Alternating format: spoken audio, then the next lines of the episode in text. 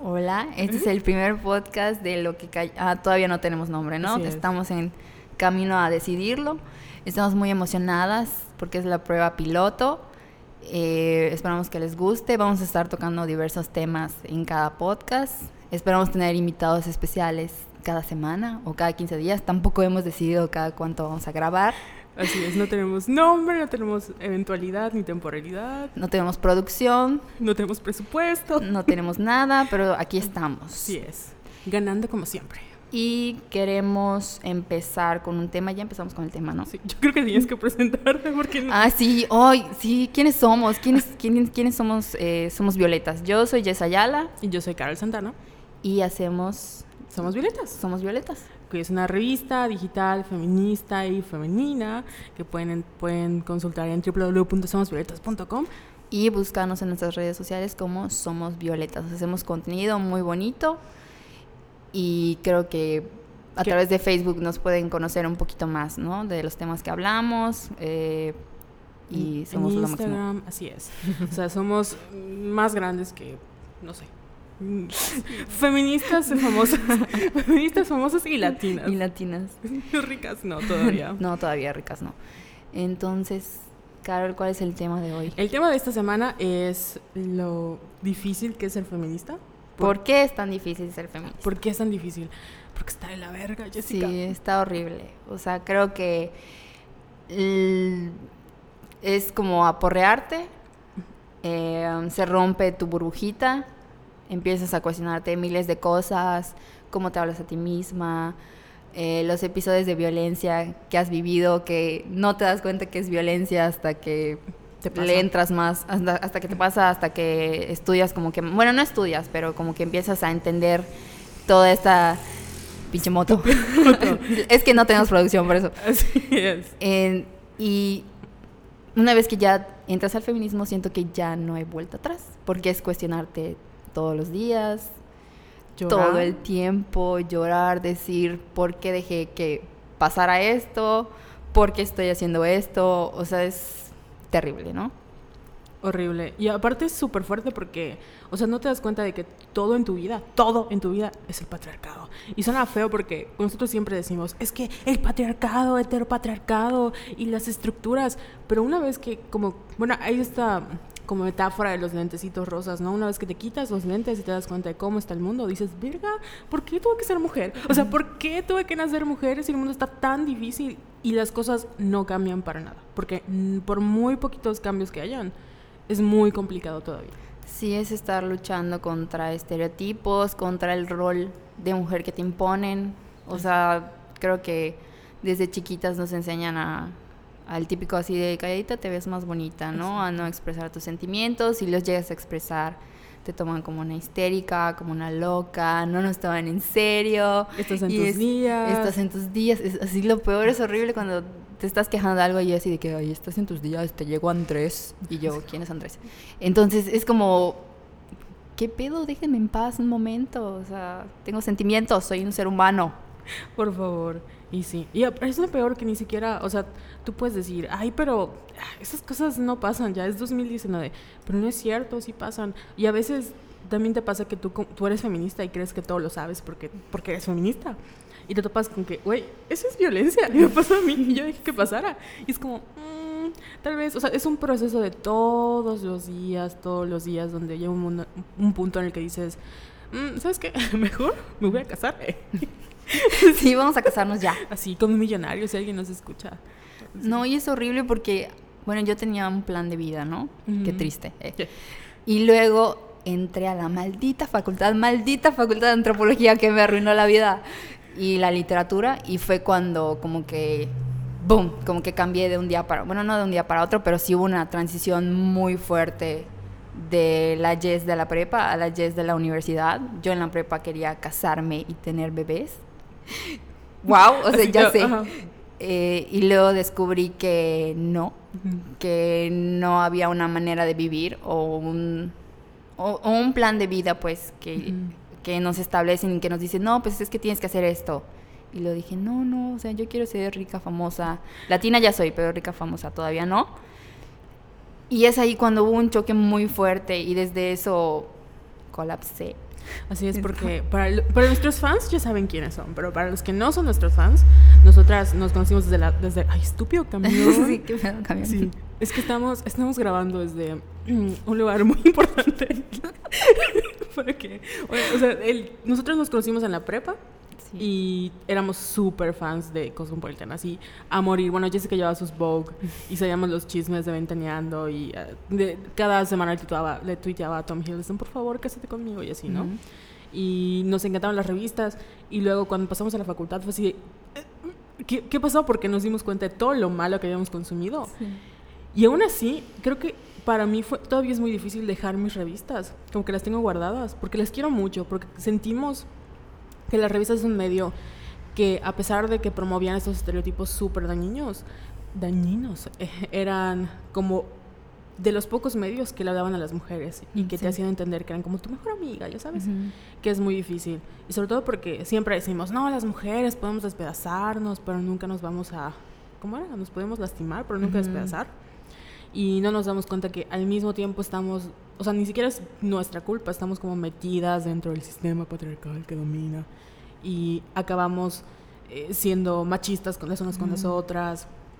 No creamos estos como vínculos de confianza, entonces volteamos toda nuestra confianza a una revista que nos dice, si quieres tener sexo con tu novio, estos son los tips que debes hacer para conquistar a un hombre, ya sabes. Sí. Entonces, nosotras, aprend- o sea, la maldita facultad de antropología a la que quiero mucho, por favor, denme mi título, por favor. Por- no, no, no escuchen esto. Este, y acabamos decidiendo crear un medio como para, la, para nosotras, ¿no? Porque queríamos hablar de estas cosas que estamos como en el intermedio, ¿no? Hay mucha Ujú. gente que existen muchos feminismos, hay mucha gente que está como en diferentes etapas, pero nosotras en ese entonces estábamos como en el medio de no veíamos medios ni para nosotras. O sea, Violetas nació hace como tres años, Sí, cuatro años. tres años. Y lo que, lo que conocen ustedes de cómo está el mundo feminista o, o cómo se mueven las nuevas élites, no eran, no había, no existía hace tres, cuatro años. O sea, Y además esas revistas eran muy... eh, tenían como que... mm, le hablaban a cierto tipo de mujer. O sea, siempre lo he dicho así de que yo me traumaba porque... ¿Qué es ser una mujer moderna? Es vestir, no sé, Marc Jacobs, cuando a mí me alcanzaba nada más para cuidado con el perro o Vertiche.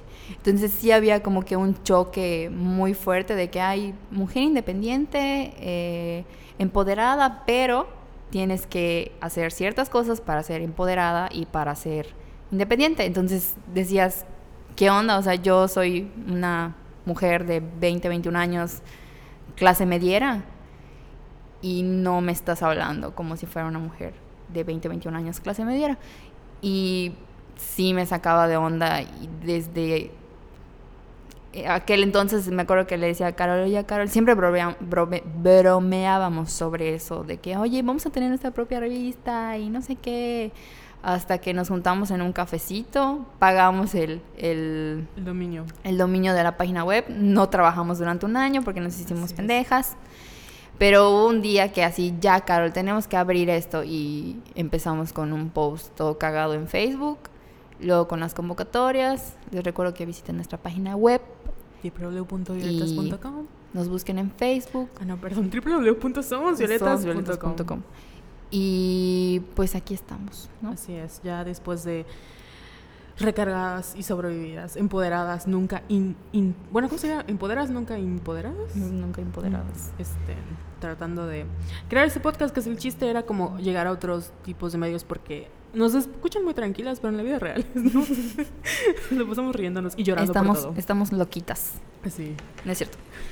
Pero, no, y qué fuerte, ¿no? Porque eh, el feminismo, una vez que empieza así, va a sonar como, como tú dices, ¿no? A, Es como de culto de Herbalife, ya sabes, o sea, sí. de que, oye amiga, únete al feminismo. Y como, no, yo no quiero ser como las femi, y luego te... Exacto. Y luego ya, ahorita ya hasta hacemos chistes sobre qué vamos a hacer a los hombres jabones, ¿no? O sea, o sea, ya nos orgu- enorgullece, llega un punto en el que estás feliz y dices, me está costando trabajo, pero me alegra ser Así feminista por esto y esto y esto.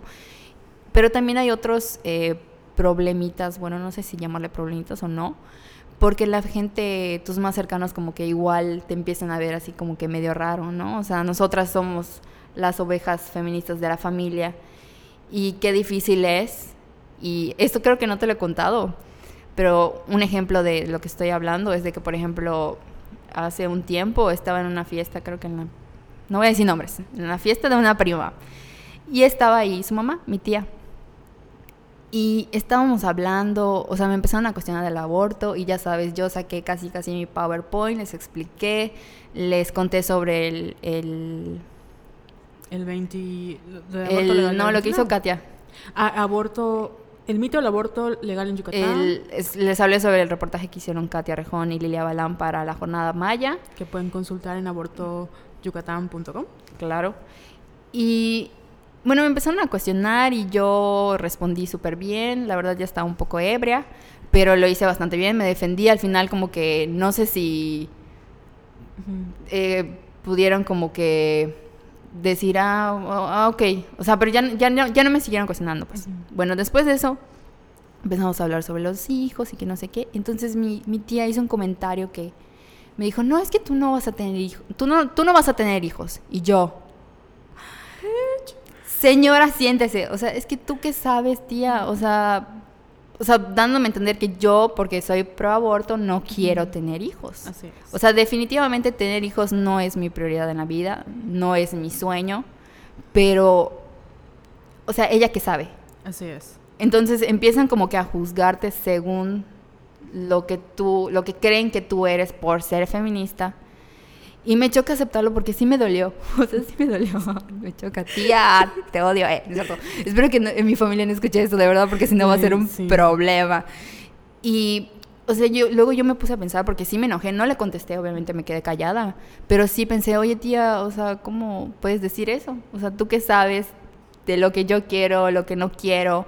Porque no sé si vaya a tener hijos algún día. O sea, te digo, no es mi sueño, pero el punto es que te empiezan como que a juzgar a partir de, y es lo que ya no está padre. Y siento que nos tenemos que defender. Yo en ese momento me quedé callada, pero luego, así como meme, ¿no?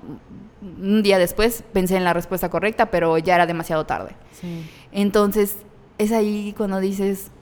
Y es que aparte, mm". de, o sea, estúpido moto. aparte, es que es un trabajo creo que es lo que nadie te dice, que es un trabajo. Que no te pagan. Así es. Por Somos Violetas no, nadie nos paga, no sé si sabían, pero no ganamos ni un peso. Sí, pero podíamos ganar un peso porque queremos ser ricas, famosas y latinas. Eh, ajá, es un súper trabajo que aparte que es un trabajo emocional, es un trabajo físico, porque es explicarle todo eso del aborto, bla, bla, bla. Y un momento en que acabas así como muerta de, no puedo creer que ya hice toda la explicación, con las pruebas científicas, comprobado, años, o sea, un montón de investigación para que tú me digas, ah, pero esa es tu opinión, ya sabes, maldita feminazi, así como, güey, ¿y tú qué aportas al tema? Ya sabes, no es mi trabajo educarte, te estoy haciendo el favor, y aún así vienes a mi casa, vienes a gritar con mis teorías y a decirme, no, estás mal. Entonces sí acaba siendo como, a veces a mí me pasa, ¿no? Que estamos en la mesa y alguien hace un comentario así como de, ya sabes, mm, machista o racista o homofóbico.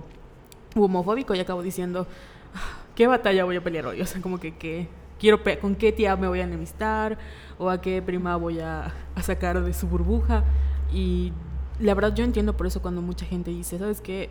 Yo ya no me meto con... O sea, yo ya no le explico a hombres porque conozco muchas amigas que dicen, no, es que a los hombres hay que educarlos. Y tengo otras que dicen, ¿sabes qué? Yo no, yo no le voy a explicar nada. Y creo que llegamos a un punto en el que nosotras éramos como, por la equidad, hay que educar porque ellos no saben. Y llegó un punto en el que, ¿sabes qué? Jessica, bloquea Facebook. o sea, yo tengo por favor. Facebook en mi teléfono.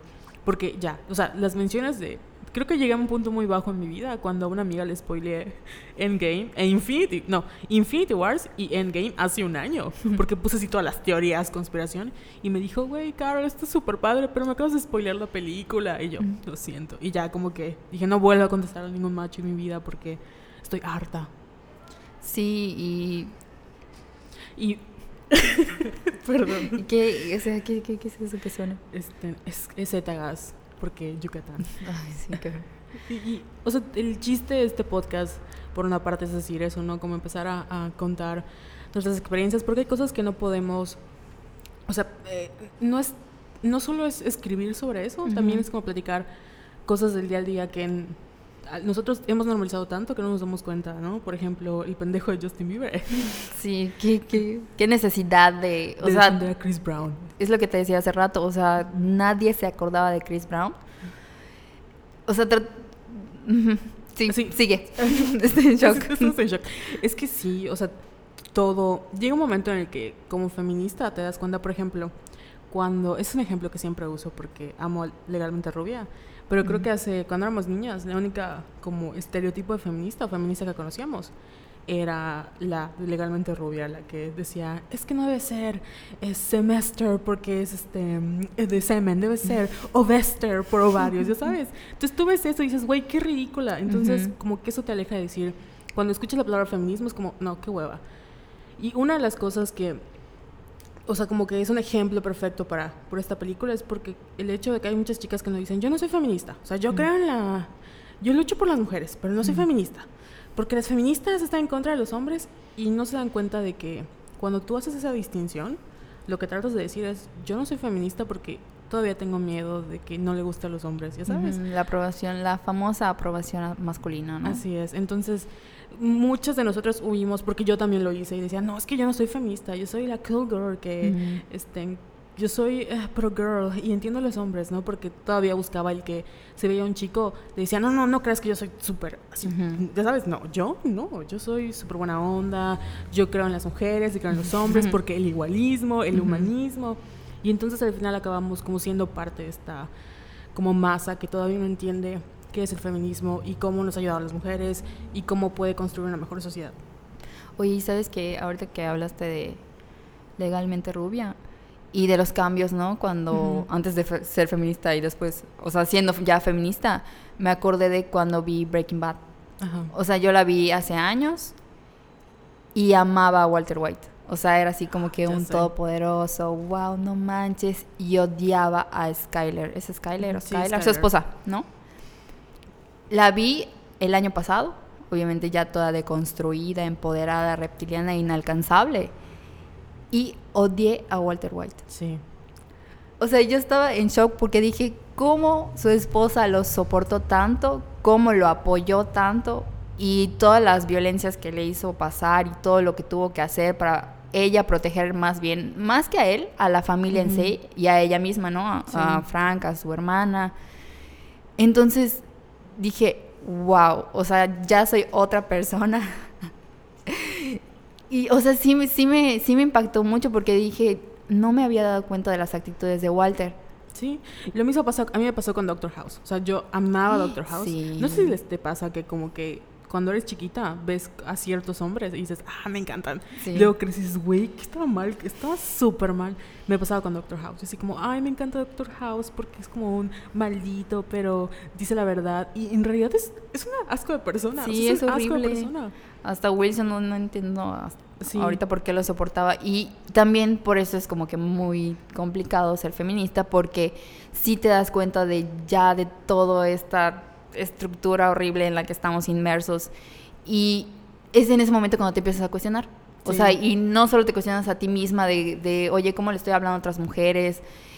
Eh, Creo que lo peor es cuando empiezas a darte cuenta de cómo tus amigos hombres o hombres cercanos a ti le hablan a las mujeres. Ya sé. O sea, es como, Sí, una tesis. Porque si llega un momento en el que dices, o sea, yo siempre digo, yo no creo que si tú haces un comentario machista seas como malo, ya sabes, yo creo que eres ignorante. Pero llega un punto en que te das es imbécil. o sea, llega, it's ignorance. Pero llega un punto en el que esta persona le explicas y no lo entiende. Entonces Sí. ya te, como que te chocas con la pared de que, ah, o sea, a mí me afecta, pero a ti no te afecta, porque nunca lo has vivido, ¿no? Entonces sí es como el, güey, no puedo creer. La otra vez me pasó, porque ya ves que Weeby, eh, Ujú, Weeby, sí. que es, somos, patro- bueno, no somos patrocinadoras, pero queremos mucho a Weeby. voceras, somos Sí, voceras. Voceras de Weeby, como el, como el servicio de transporte solo para mujeres. Este, iba a ser, todavía estaba como que en proceso de, de apertura y eso. Y estaba en, una- en casa de mi tía y mi prima dijo, ay, me tengo que cambiar. Yo, ¿por qué? Es que voy a ir al centro, porque tenía como un crop top muy bonito. Y yo así de, pues no, sí, tienes que cambiarlo porque no puedes salir hacia el centro. O sea, tú dices, no, obviamente yo no saldré hacia el centro. Y me dijo, ay, y le conté lo de Wavy y me dijo, ay, eso está, está platicando con mi novio de lo mismo, ¿no? De que yo tengo que llevar una muda de dos ropas. Y él decía, ¿y por qué? Y ella, pues, veme, o sea, no puedo salir con un crop top a la calle, aunque haya un montón de calor en Mérida, porque vivimos en Mérida, Yucatán. ¿eh? Sí, somos de Mérida. Así es, Yucatán. Tan progresista Mérida, tan bella. Blanca Mérida. Tenemos señoras rezando por el matrimonio igualitario. Qué ¿Qué, asco. qué podíamos esperar? Perdón, puedes continuar. No, es que sí, fue un choque cultural también. Queremos mucho Mérida, pero... oh, Sí, les es- falta mucho. Es que es otra parte del contexto, ¿no? Somos de Mérida y sí es como, o sea, nuestra ciudad yo creo que es padrísima y tiene muchas cosas padres, o sea, es muy tranquila, la gente, la seguridad, pero la gente a veces tiene estas ideas retrógradas y está difícil porque es tu familia, es, son tus tíos y gente a la que quieres y cuando los escuchas hablar es de, no puedo creer que, que sí es así, ya sabes, y lo mismo pasa con, te digo, el caso de mi prima, que cuando le dijo, tengo que agarrar dos, o sea, dos blusas diferentes, ¿por qué? Porque si me subo un camión o un Uber y tengo mi ombligo descubierto, aunque haga muchísimo calor, me pueden faltar al respeto. Sí. Y el vato así de, ¿pero por qué? Y dice, güey, es que... Dijo, es que yo nunca lo he tenido que hacer. Y yo, claro que no, porque tú eres hombre. Si alguien te intenta faltar al respeto, le das un chingatazo o se acabó. O nadie se mete contigo, ¿no? Pero cuando eres mujer, eh, es como, está igual, o sea, no Sí, importa. y siento que ya tenemos que pensar como en este tipo de cosas, o sea, como Sí. que anticipadas, así de que no sé, voy a ir a una fiesta, pero en el traslado me voy a llevar, como tú dices, otra blusa y cuando yo llegue me cambio.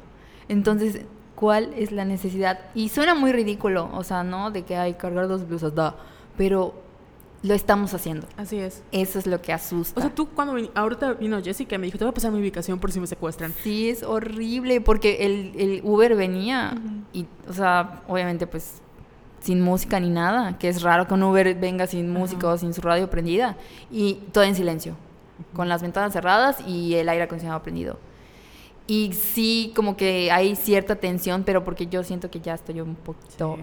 Porque es eso, otra cosa, nosotras estamos como que muy familiarizadas con la, con la violencia, porque leemos casos de violencia, nos han llegado testimonios a, a Somos Violetas, entonces siento que ya estamos como que también un poco predispuestas. Sí, ¿no? ya estamos en, estamos en alerta más bien. Exacto. Porque una vez que te das cuenta de todo, o sea, yo siempre que paso y veo una parejita, siempre que veo una parejita, me fijo si esa parejita está como, en, ya sabes, bien o están peleando, porque nunca falta que te topas a alguien y que está llorando y ves al vato así todo violento. Entonces como que ya vienes en alerta para decir, o sea, o cuando ves a, estás cruzando la calle y ves como una vuelta de muchachos, yo inmediatamente cruzo al otro lado, por, por- no sé, o sea, es como instintivo. Y son estas cosas que, si tú le preguntas a un vato, no, o sea, no, Ujú, sí. o sea, no, no tienen como ese chip preprogramado que nosotras Ya tenemos, ajá, o sea, y que lo hemos estado construyendo estos años, ¿no? o sea, por ejemplo, el otro día, eh, el novio de una de mis primas me empezó a preguntar, oye, ¿y dónde está? No voy a decir nombres. ¿Dónde está? Es que no me contesta el celular. Y yo vi en su chat y parecía que como, como si me tuviera bloqueada.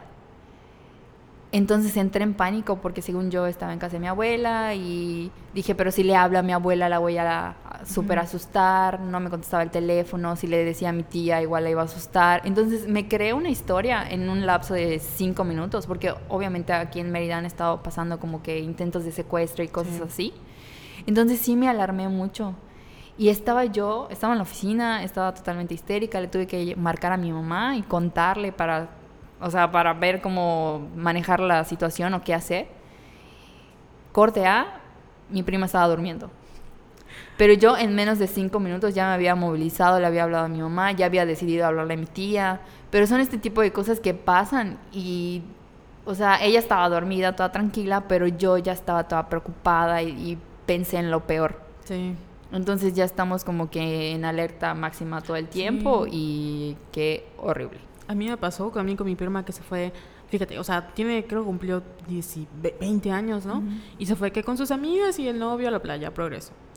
8 de la noche no había regresado, no tenía celular y ya ves, yo así señora, es que cómo se le ocurre y es estas horas. ¿Cómo se le ocurre ir sin celular? sin celular y ya es tarde y que progreso y ahí te van a matar. O sea, yo ya yo había visto, o sea, yo volé al funeral de mi prima, ya Sí. haciendo marchas porque mi prima desapareció. O sea, un montón de cosas que la gente dice, güey, qué ridículas, ¿no? Pero en la vida real, cuando, como estás tan, con- que es otra cosa que tendríamos que hablar eventualmente en el podcast, ¿no? De cómo hacer el Somos Violetas.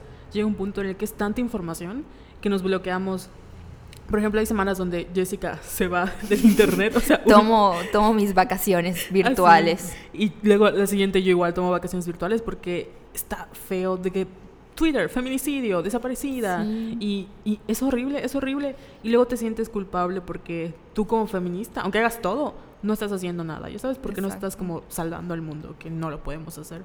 O a veces nos sentimos culpables. Por ejemplo, la semana del Me Too, en exclusiva para el podcast, fue horrible.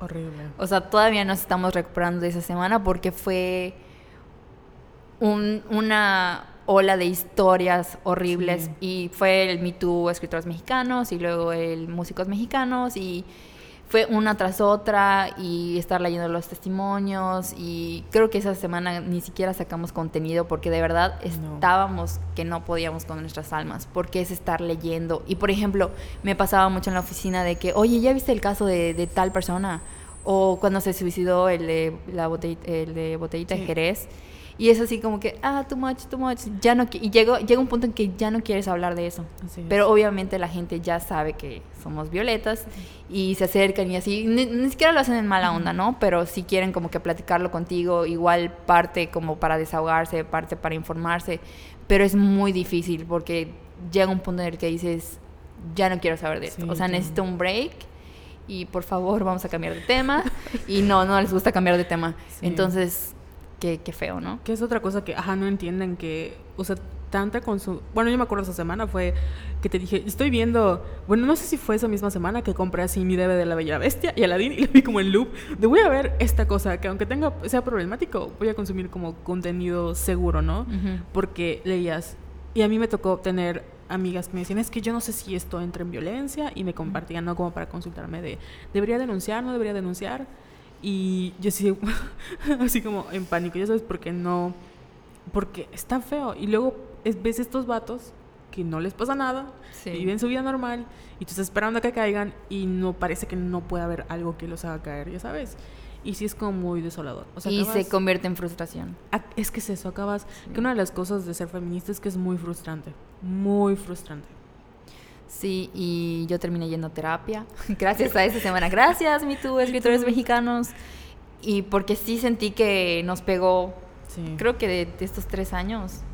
Creo que fue la cosa más fuerte que nos No, pasó. Sí, porque Eso- ya estamos demasiado conscientes, ya estamos demasiado inmersas, vivimos violencias de ciertas personas, que no vamos a decir nombres, pero sí fue como que un... como que explotó todo, ¿no? Así Ahí es. siento que sí me quebré. Eh, publiqué un texto al respecto sobre eso, lo pueden consultar igual en www.somosvioletas.com y Sí. O sea, me pongo a llorar, no, no es cierto, no voy a llorar. lloramos. Sí, o sea, yo me recuerdo que esta semana fue así de. Tengo una amiga llamada Andrea que le dije, Andrea, invítame a tu piscina. Eh. Y fue literalmente, me metí a su piscina a llorar. que mis lágrimas se confundan con el agua de la piscina. Sí. Porque no, esa semana fue terrible. Y es que no era como. O sea, sí lo vivimos de cerca. Pero al mismo tiempo no estábamos con las chicas que estaban organizando todo. Ya sabes, que les hacían el, fil- el filtrado de información y que decían esto entra, esto no entra. O sea, yo vi a muchas feministas decir, me voy a desconectar un ratito, regreso en tres días y vemos qué hacemos. Porque sí estaba muy feo. Y luego se suicida este vato y peor porque entonces ya nació en Marte. Ahí sí ¿no? nos cayeron todos los match trolls. Sí, no manches. Porque ta, sí se está. Es que, bueno, ustedes no lo pueden ver, pero nosotros estamos en pánico porque es nuestro primer podcast. Y yo sé que estudió literatura, yo estudié comunicación, supuestamente. Entonces no sabemos qué botón apretar de la computadora. Y estamos viendo si se graba, pero sí se está grabando. Ya, Eh, qué bueno. Sí, porque ya llevamos cuánto tiempo, ¿eh? No sé cuánto tiempo llegamos. Llevamos. No menos de una hora. No, no, no dice. Bueno. ¿Y qué más, Carla? ¿qué más? ¿Qué más, Carla? Eh. Aparte. No como dijeron Paulina. Paul. Paulina, soy Paulina Rubio. Pues parte también de, de ser feminista. Mm, Puedo cortar esto eventualmente. Sí. lo voy a cortar. Porque no sé qué decir. Ah, bueno, ¿y cómo has estado? Pues bien. Hoy lloré mucho. Eh. Esto de. No sé. eh, pues ¿Qué pedo con Justin Bieber? así. Pues, ajá, ya hablamos de ser feminista. mm, podemos hablar de. ¿De qué más? De- o sea, ¿Y sabes qué otra cosa también pasa? que cuando eres feminista, como que empiezas. Bueno, creo, creo que es el periodo de transición, ¿no? De que cuando eres feminista dices, ya no me va a gustar lo rosado. No sé si a ti te pasó. Sí. Que cuando eres niña era, no me va a gustar lo rosado, puro negro. Y luego eres feminista y es, está bien que no me guste lo rosado, porque soy feminista.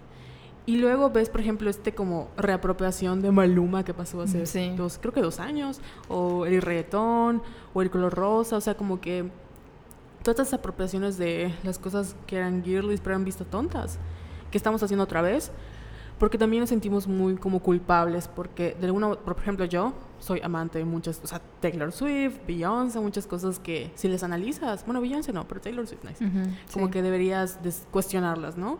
O las comedias románticas, que es así, mijito. Entonces, llega un momento en el que tienes tanta misoginia internalizada que acabas odiando lo que te gusta, luego aceptas que te gusta, pero lo sigues odiando porque eres feminista, y luego dices, "Mm, no voy a hacer las paces conmigo y voy a, reapropiármelo, ¿no? Pero todo ese proceso es muy cansado y los hombres no lo tienen que Sí. vivir. Pero, o sea, e- es parte de... Y es lo que te digo, o sea, en que aquí una de nuestras senseis es Lidia Cacho, y es lo que decía en su conferencia cuando vino a presentar el libro Ellos Hablan, que siempre, o sea, por ejemplo, los hombres siempre se te acercan y así de que, ay, muy feminista, no, pero quieres que te compre rosas o cosas así, que no tienen nada que ver y son cosas como que muy superficiales. O sea, yo soy feminista y me encantan las flores y si un güey viene, o sea, si mi güey viene y me, da, me regala unas flores, obviamente voy a estar contenta. Así es. Pero siempre como que buscan como que atacarte o no sé, con cosas muy superficiales que y no ese no es el problema. O sea, el problema es que nos están acosando, nos están violando, nos están eh, o sea, eh, exacto, o sea, nos están Literal. matando. Real, la cifra ya subió. El otro día Carol participó en un foro de punto medio que dijo que la cifra de feminicidios en México eran nueve y según yo eran siete. Y ya ¿En qué, momento, 11. ¿En qué momento subió? O sea, las, dónde- Sí. ¿en qué noticia salió? O sea, yo no lo vi, me perdí de ese super dato. O sea, es demasiado. Es- O sea, es como si aparte- estuviéramos viviendo, literal, las mujeres una guerra. Así es. Y lo peor es que, o sea, nosotras sí estamos viviendo, o sea, siempre nos viviendo una guerra, pero ahorita más. Y nadie, o sea, la otra mitad de la población, o no quiere hacerse cargo de su responsabilidad en la guerra, o le vale, porque al final de cuentas no les afecta, o sea, no les afecta. Y aún así que hagas todo este proceso de con tus amigos y explicarles y todo, al final es como un, "Ah, bueno, pero no es mi problema. Ya sabes, como que. "Ah". Y tú acabas, güey, o sea, eso es como una frustración súper grande. Por eso siempre hacemos la broma de que, "Ay, ¿saben qué? Me voy a casar. Sí. Jessica con y un- yo con soñamos. un rico, ya que los mantenga. No, y sabes que ahorita me acordé que me pasó lo mismo con mi mamá, de que me, me enojé mucho y de hecho hizo un chiste así que no me dio gracia. Que estábamos, me ella me acompañó a la marcha de- del 8 de marzo. Entonces yo llegué como que súper enojada porque ya llevaba todo el día eh, eh, leyendo notas de, del día, sobre el Día de la Mujer, sobre los feminicidios, sobre las violencias que estamos viviendo. Y yo llegué y le decía, no mamá, es que nadie se da cuenta que nos están matando y en la agenda del gobierno, o sea, AMLO dijo que no era como que tema Importante. importante, para él y, y así de que en qué momento va a ser un tema importante para tratar. Y yo llegué y así también casi casi saco mi PowerPoint, así mi exposición.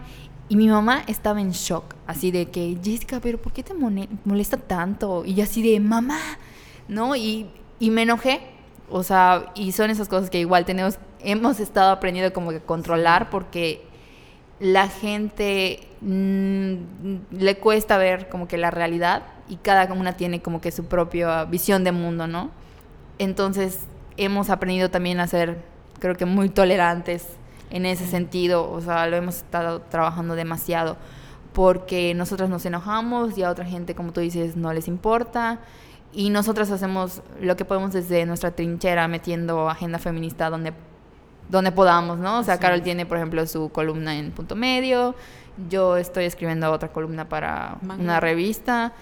Entonces, en donde podamos, en donde podamos, en cualquier espacio que podamos, esto de, tratamos como que de dar visibilidad a estos problemas y acercárselos a la gente de la manera más empática y contacto que podamos, porque sí es necesario hablar de temas tan importantes como lo es el aborto, los feminicidios, las violencias, ahorita que está de moda de que me gusta mucho ver en las páginas, no solo de Violeta, sino en, en otras. Por ejemplo, me gusta mucho la de Igualdad Sustantiva Yucatán, que de hecho ya hizo un como un conversatorio sobre masculinidades tóxicas.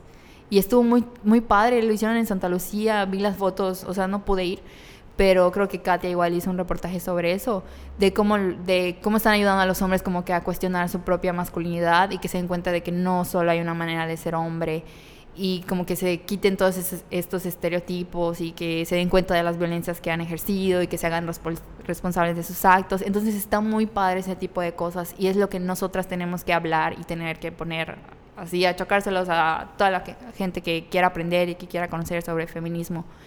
Y eso es lo que hacemos en Somos Violetas. Así ¿no? es, porque sí, porque aparte nosotros cuando entramos, o sea, veníamos de, o sea, veníamos de la prepa 1, que es así como, como la prepa de Sí. Mérida, entonces creíamos que todo lo sabíamos, ¿no? Y pasamos a la facultad y nos dimos cuenta de que en realidad no sabíamos nada, o sea, no sabíamos nada, no teníamos perspectiva crítica, o sea, Maldita no... Wadi. Eh, no es cierto. Denme mi título, por favor. Fírmame mi título. Entonces no, no sabíamos absolutamente nada. Y luego pasamos como a- porque nuestras carreras así lo requieren, como este consumo de teoría, teoría, teoría, teoría. Y entendemos el mundo.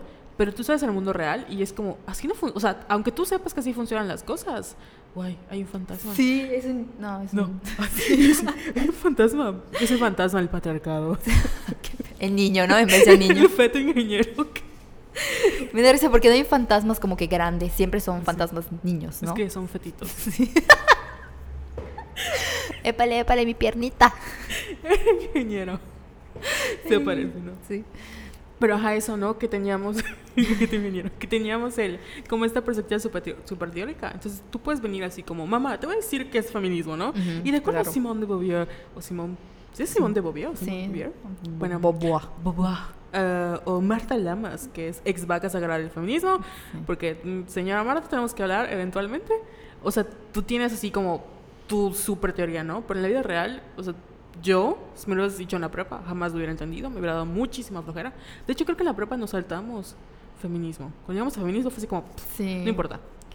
Y no, o sea, la que es también un problema de las ciencias sociales y la ciencia en general, que como no es abierta a todo el mundo y no todos lo podemos entender. Entonces es más fácil entender un meme, o entender la cultura pop, o entender un artistas, que agarrar un libro. Que sí es importante la teoría en, sí, porque obviamente es lo que es un movimiento social, político, que tiene que ser entendido con, con teoría, porque no decimos, ay, es que los hombres malitos, porque sí.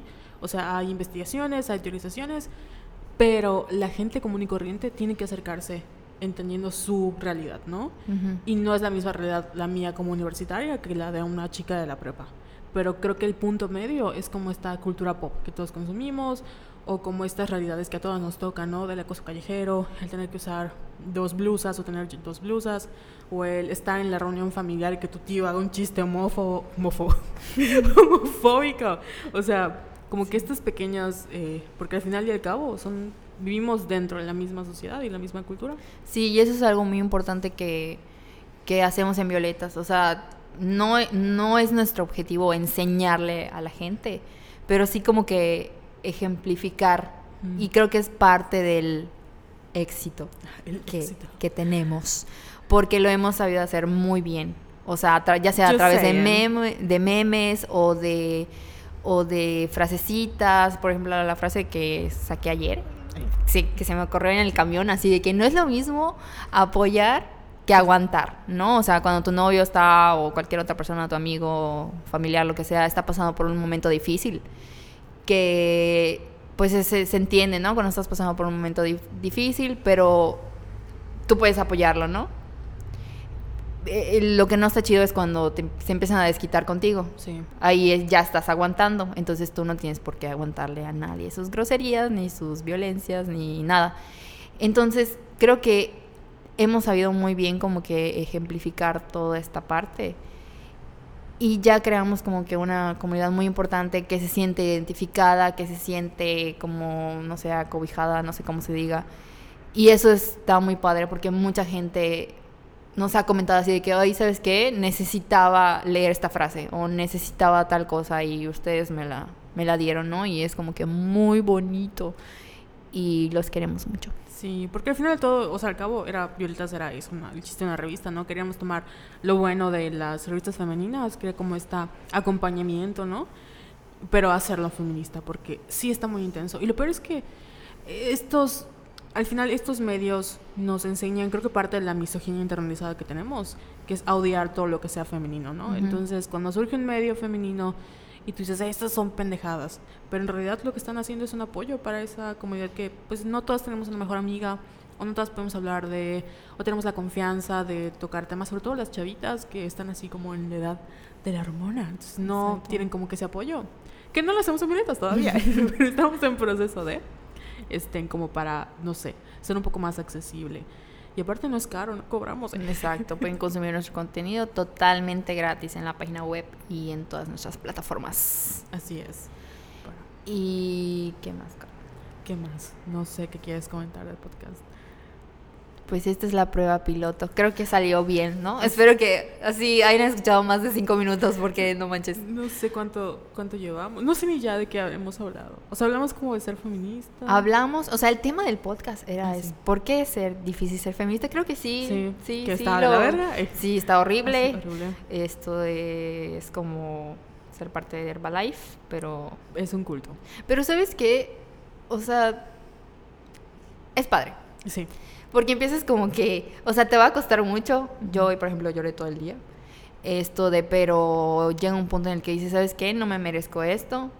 Empiezas a valorarte más. Porque igual creo que otra parte súper importante es que nadie te dice cómo quererte. O por qué quererte. O es como que una lucha contigo misma. Que al final lo que trata el feminismo es como dejar de juzgar a las mujeres de la manera en la que los, o sea, a los hombres no lo juzgamos por su físico, ¿no? Que muchos, ay, estúpida moto, me acuerdo Otra moto. Este, por ejemplo, muchos hombres, eh, cuando tú ves, siempre pongo el ejemplo de Adam Driver, ¿sí lo conoces? Sí. El de Star Wars. La verdad es que guapo, guapo no es, ¿no? Pero pues hay gente que lo ve guapo y hay gente que está despectivo. También tengo amigas, o sea, no digo que está feo ni nada, o sea, no, pero si lo comparas con el estereotipo de Hollywood, por ejemplo, un Chris Pine o Chris Evans, tú dices, pues no, está feo. Que no estoy juzgando su físico, ¿verdad? Entonces, para él es, o sea, el atractivo de Adam Driver no es su físico, sino su trabajo. O sea, la gente lo sigue contratando, nunca le dicen es que está feo. O sea, como que lo que hace Adam Driver ser él es su papel actoral, su gran talento, que nunca se cuestiona. En cambio, para una mujer es mucho más difícil. Por ejemplo, Rebel Wilson, Amy Schumer, como que todas estas mujeres que están tratando de romper los estereotipos, eh, lo hacen eh, tratando de al mismo tiempo humillarse, ¿no? Porque acaban diciendo, es que yo soy fea y yo soy gorda y yo que no estoy diciendo que tenga nada de malo, pero como que tratan de, o sea, tratan de valer, eh, buscan su valor en algo que a los hombres no, o sea, nunca hemos cuestionado en eso de los hombres, ¿no? Y parte del feminismo es que dejemos de, dejemos de sentir que tenemos que ser bellas, o sea, que tenemos que ser bellas, ya sabes, o sea, el hecho de que tengas que, me pasa que, por ejemplo, no sé tú cuántos shampoos y jabones y cremas uses, porque yo tengo mi shampoo, mi acondicionador, mi crema, no sé qué, porque el skincare es súper importante, ¿no? Pero a los hombres, uh, shampoo dos en uno y se acabó, ya sabes, como de color negro y ya. Y las mujeres no, que la depilación, que la la la la. O sea, si este, tenemos shampoo para la, pucha, o sea, no puede ser. Hay que hacer un, podcast de cómo le dices a tu JJ. Ni siquiera es vagina, es como la vulva. La vulva. Y me acuerdo del caso de Mila Kunis que decía que hubo un, bueno, creo que sigue teniendo como que le cuesta conseguir trabajo porque le empezaron a llegar papeles como que de mamá. Entonces Ah, creo que ella, pues obviamente se siente súper joven. No sé cuántos años tiene Mila, creo que como, 30, 35, algo menos de 35 tendrá. Y ella decía, pero ¿por qué si estoy súper joven, estoy en buena forma, estoy bellísima? O sea, ¿por qué solo me están dando papeles de mamá? Entonces dices, güey, ¿qué pedo con Hollywood y la sociedad en general? Por ejemplo, este, ahorita que mencionaste esto, se me acordó que ya se me volvió a olvidar, el, o sea, Jennifer Lawrence, que, o sea, Jennifer Lawrence tiene, creo que va a cumplir 30 años, ¿no? Pero desde, desde que la conozco, hace el mismo papel de niña más grande, ¿ya sabes de lo que es? Por ejemplo, en esta de Silver Line Playbook o Las Jugadas del Destino, o sea, su novio es Bradley Cooper, que tiene como 40 años, y Jennifer tiene como 23, o sea, y ahorita la vi en ¿Qué otra? Hizo una película, no recuerdo cuál, cuál sea, pero igual era como una señ- joven, señora joven, ya sabes. Ujú. Y es una niña, o sea, ni siquiera tiene 30 años. Y ya es como señora. Sí. De, ¿Y yo qué soy? ¿yo qué soy? Sí, por eso ahí es muy importante como que revelarse. O sea, de verdad, si tu tía te dice no vas a tener hijos, diles, tía, sí voy a tener hijos y se va a llamar, no sé, Emilia. Ah, eso quería decir, le iba a contestar, no, ¿sabes qué? Sí voy a tener, espero, si algún día me em- embarazarme, voy a tener una hija y se va a llamar Emilia por la protagonista de Mal Amores de Ángeles Mastreta. En este momento mis amigos de literatura se están vomitando si es que llegaron a escuchar hasta este punto del podcast. Lo siento, amo a Ángeles Mastreta. Pero es eso, o sea, hay que revelarse, hay que cuestionarse, va a doler, chicas y chicos, muchísimo. Pero va a llegar un punto en el que van a estar contentos consigo mismos. Porque al final del día solo te tienes a ti. O sea, es muy importante tener tu red de apoyo, tus amigas, tus amigos. Eh, sí se pueden llevar súper con sus papás. O sea, yo tengo a mi mamá, a veces como que chocamos en ciertas cosas, pero sé que cuando necesito un consejo, que me abrace, o sea, hoy llegué y le dije, mamá, por favor, abrázame. Ella va a estar ahí, ¿no? Es súper importante tener una red de apoyo, pero también es súper importante tenerte a ti misma y tenerte, preocuparte por tu salud mental, que ese es igual otro tema, ¿no? Que esperemos abordarlo muy pronto sobre la salud mental, pero lo importante es aceptarte como eres, dejar de cumplir como que lo que la sociedad, lo que tu familia espera de ti, o sea, a la chingada. Yo quiero, yo tengo mi plan de vida y voy a hacer esto y déjenme en paz. Sí, porque, o sea, igual otra cosa, ¿no? Que como el estereotipo del feminista es como, si eres feminista no quieres tener hijos, ¿no? O si quieres tener hijos no puedes ser feminista y es como, no, ya es 2019, o sea, eso ya no aplica. Eh, tú, o sea, el chiste del feminismo es no juzgar a otras mujeres por elegir lo que quieran. Obviamente eso también implica apoyar a las mujeres que están en una posición más vulnerable, ¿no? Como las mujeres indígenas, las mujeres, o sea, las Claro. lesbianas, las discapacitadas, o sea, todas aquellas. Nosotros, obviamente, estamos hablando desde una perspectiva muy clase mediera, blanca, y nuestros problemas en estos momentos son de que mi tía no me deja tener hijos, ¿no? Pero eso no quiere decir que haya, por ejemplo, hay lesbianas que están luchando ahorita porque, pues en Yucatán, el matrimonio igualitario no es una realidad. Y habrá gente que esté luchando contra. O sea, eh, hay una crisis de, lo, de la medicina para el VIH también. Creo que en México, no solo en Mérida. O sea, hay como diferentes causas. Pero el chiste es que todos podamos entender que al final de cuentas, así como nosotros estamos luchando de manera individual, o sea, es una lucha, lucha co- colectiva, ¿no? Sí. Si le va bien a una, le tiene que ir bien a todos. O sea, es- no podemos decir yo solo quiero esto para mí porque así no funciona el feminismo. O sea, esto no funciona así y no puede ser así. Se trata de romper estos estereotipos y al mismo tiempo ayudar a que otras personas puedan cumplir con sus sueños y no ser tan culeros con otras minorías Sí. porque sí, o sea, sí me ha tocado de ver a chicas como Gear Power, pero las lesbianas no pueden adoptar. Amiga, así como, ¿qué pasó, no? Sí, está. Me acabo de acordar del caso de Belia. con- Ay, el caso de Bella. Ah, Ahorita que mencionaste a las Sí. mujeres indígenas, por favor, si tienen chance, esto de entren a la página de aborto Yucatán. yucatán.com para leer el, el super reportaje que hicieron Kate. Rejón y Lía Balam para la jornada maya y para, o sea, para, o sea, Pues lo hicieron, creo que lo hicieron ellas nada más porque sí, porque son las ah, bueno, sí, sí, sí, y las, las publicaron en la jornada maya. Y aquí pero- promocionando la jornada maya, les voy a cobrar publicidad. Pero sí, porque, porque ahí está el caso de Belia, ¿no? De esta... De- es una, este, bueno, el caso de Belia, no, no, es Evelia, yo digo Evelina, es Evelia. No me acuerdo. Bueno, eh, ya le puse otro nombre. no creo que sí es Evelia, perdón por, por no hacer el check fact. El check fact. el- No tengo mi el- teléfono aquí. Así es, perdónanos. El caso de Belia es muy importante porque ella era una mujer indígena que fue violada. Mm, Entonces un día estaba creo que colgando ropa, se sintió mal, se desmayó y cuando se dio cuenta eh, sintió como un dolor muy fuerte en el abdomen y estaba dando a luz.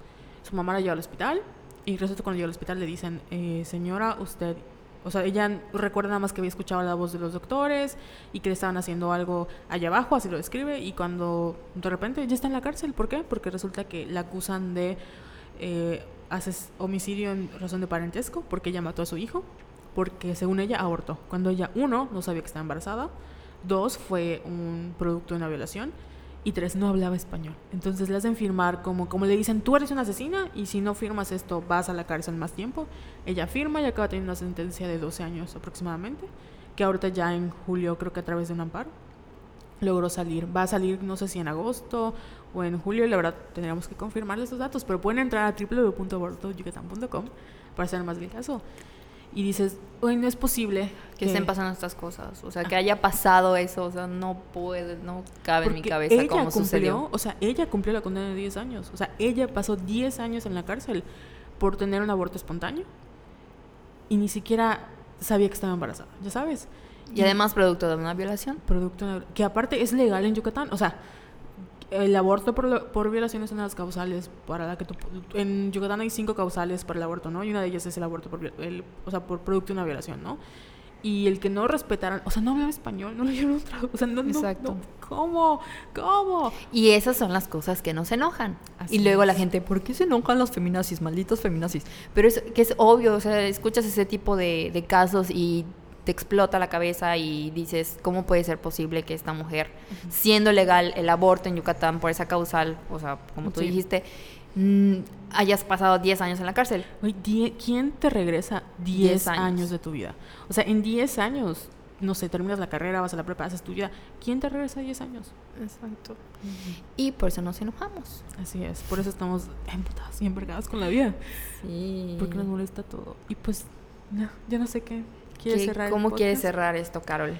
Pues ah, es muy difícil ser feminista, punto. no lo hagan, no es cierto. Sí, háganlo, cuestionense, eh, quiéranse mucho, háblanse. Hace poco vi, creo que el país publicó un, lo super compartí la entrevista eh, escrita y eh, en video que, de un psiquiatra que me cayó súper bien porque decía que es muy importante como que hablarnos a nosotros mismos porque casi nunca nadie lo hace.